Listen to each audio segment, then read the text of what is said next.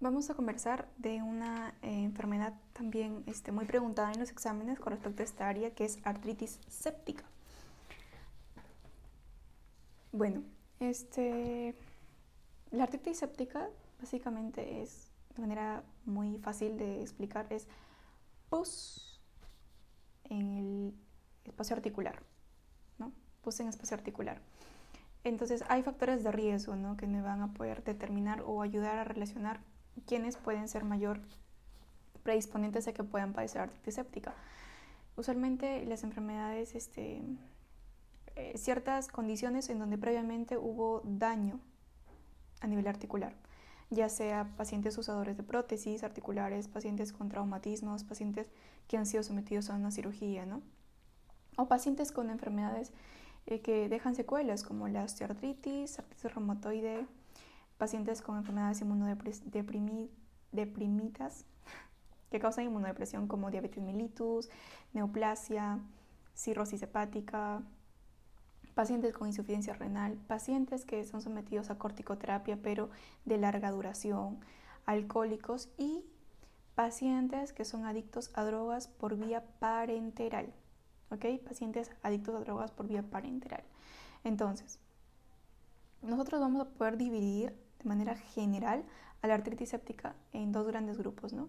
En artritis séptica aguda y en artritis, en séptica crónica.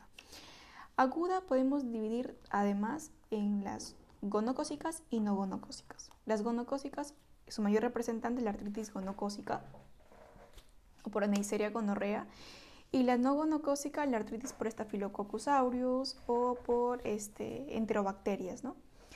Y es, bueno, esas representan el 80% de los cuadros de artritis. Mientras que el 20% restante, que es crónico, ¿quiénes están aquí? Está la brucela y la tuberculosis.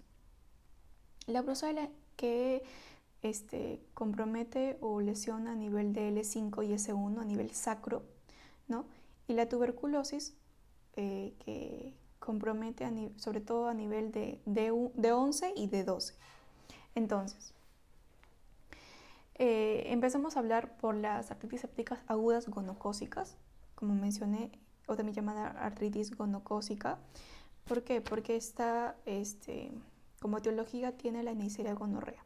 Característicamente, la artritis séptica gonocócica usualmente se suele presentar en pacientes jóvenes con vida sexual activa, en mujeres gestantes o en mujeres que han tenido relaciones sexuales eh, poco después de la menstruación, ¿no?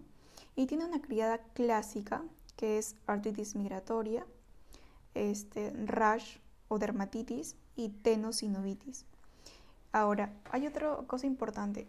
Las, las artritis sépticas, como mayor frecuencia de localización, son a nivel de rodilla en el caso de los adultos, ¿no? Entonces, te va a venir un paciente en el cuadro clínico, ¿no? Paciente joven de 20, no sé qué, 23 años, sexualmente activo, que cursa con dolor y flegosis de rodilla derecha, con impotencia funcional y fiebre y bla, bla, bla. ¿no? Entonces ahí tienen los factores de riesgo para que sea una artritis séptica, paciente joven, sexualmente activa, ¿no? Entonces la triada es artritis migratoria, rash o dermatitis, tenosinovitis, ¿no? Y la articulación comprometida es la rodilla en el caso de los adultos. Y en el caso de los niños es la cadera. Obviamente eh, la etiología no va a ser por gonococo, sino por otras patologías, por otras etiologías, pero la articulación más frecuente es la cadera. Entonces, luego están las artritis sépticas agudas no gonocócicas y su mayor representante, el Staphylococcus aureus. Ahora, vale decir que el Staphylococcus aureus es la etiología más frecuente de la artritis séptica en general. El 70% de la artritis séptica aguda está dada por Staphylococcus aureus. Y recuerden que el Staphylococcus aureus este, causa, eh, usualmente se disemina por vía hematógena. La mayoría de las infecciones que causa Staphylococcus aureus suele ser por vía hematógena, ¿no? Ya sea neumonía, en el caso igual aquí de artritis séptica, igual por vía hematógena. Entonces, la artritis, la el Staphylococcus aureus es el más frecuente, está asociado a trauma previo, está asociado a prótesis, está asociado a al daño de articulaciones previas, ¿no? Este, y Otro grupo de, bacterias que, son, eh, que causan artritis sépticas no gonocócicas son las enterobacterias, ¿no? que usualmente son más frecuentes intrahospitalarios o en pacientes inmunosuprimidos. Bien, ¿cuál va a ser la clínica? La clínica va, el paciente va a cursar con una clínica eh, que suele ser sistémica, ¿no? va, a va, a cursar con fiebre, malestar, dolor articular, obviamente restricción al movimiento, va a tener signos de inflamación, flogosis, hinchazón, ¿no? enrojecimiento, y en algunos casos, el 20% de los casos puede ser poliarticular. Bien, ahora, ¿cómo yo voy a poder hacer mi diagnóstico? ¿Cómo yo hago mi diagnóstico? Como mencioné, es ideal estudiar el líquido sinovial. Yo tengo que estudiar, yo tengo que observar, yo tengo que ver qué es lo que hay dentro, qué es lo que, que cómo está la articulación. Entonces el diagnóstico se hace con artrocentesis y lo que yo espero encontrar, obviamente, en una artritis séptica es encontrar un líquido sinovial del tipo 3, un líquido sinovial séptico, un líquido sinovial de color amarillo, este, opaco, que tiende, a ser que tiende a ser purulento, un líquido este, sinovial que tiene solaridad de hasta 50.000 células, en donde más del 75% son polimorfonucleares. Y si yo le hago un gram, obviamente me va a salir positivo. ¿no? Entonces, lo que yo voy a encontrar en la artrocentesis es un, es un líquido este, séptico, ¿no? Un líquido inflamatorio séptico. Le saco gram y va a salir positivo. Entonces, ¿qué es lo que yo tengo que hacer? Ah, bueno, y no, no olviden nunca sospechar siempre este, de artritis séptica en en jóvenes consumidores o adictos a drogas por vía parenteral, porque como mencioné, este, el mayor representante etiológico, que es el Staphylococcus aureus, se este, moviliza por vía metógena y puede llegar hasta la rodilla, ¿no? y recuerden que el Staphylococcus aureus es parte de la flora, entonces son jóvenes que no se asean, este, y solamente por el hecho de, de matar la adicción o el momento, ¿no? Se inyectan sin ningún este, método de limpieza y obviamente el Staphylococcus aureus va a tener la libertad de poder viajar por la vía sanguínea y llegar hasta la rodilla, que es la articulación más frecuentemente comprometida. Ok, ahora, ¿qué hago yo? Tengo que darle tratamiento a mi paciente, básicamente en tres puntos. Uno, drenaje articular. Como todo principio, como mencionamos, la artritis séptica es básicamente pus a nivel del espacio articular.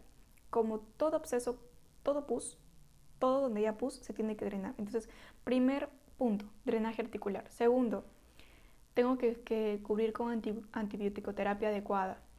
Y tercero, la postura articular. Entonces, primero el drenaje articular con punción con aguja. Y en el caso de que el cuadro ya esté, no, esté agrave, ¿no? podemos hacer a nivel por medio de un, de un artroscópico para poder debridar y hacer una irrigación, ¿no? una correcta limpieza antibioticoterapia adecuada. Como mencioné, el, agente etiológico más frecuente es Staphylococcus aureus. Entonces yo tengo que, dirigir mi tratamiento ahí. Si es, si es, que obviamente es un paciente que, no sé, de pronto yo sospecho que es un Staphylococcus aureus meticilino sensible, el tratamiento va a ser con oxacilina. Si es que es meticilino resistente, con vancomicina, en el caso de que sea alérgico a la vancomicina con linocelita. Y en el caso de que, de que este, esté pensando en enterobacterias, el tratamiento va a ser con ceftriaxona 2 gramos. ¿no? Igual, en el caso de artritis gonocócica, ¿no? en donde yo confirme, tenga todas las sospechas, los factores de riesgo para que sea una artritis gonocócica, ceftriaxona un gramo por día por 6 días. Y en el caso de que el cuadro esté más grave, el tratamiento va a ser hasta por 14 días. Ahora, también va a depender si mi paciente es inmunocompetente o es inmunodeprimido. Si mi paciente es inmunodeprimido, tengo que asociar una banco más una ceftriaxona de tercera generación antiseudomona. Entonces, va a depender de quién sea mi paciente. Bien, este, eso es artritis séptica.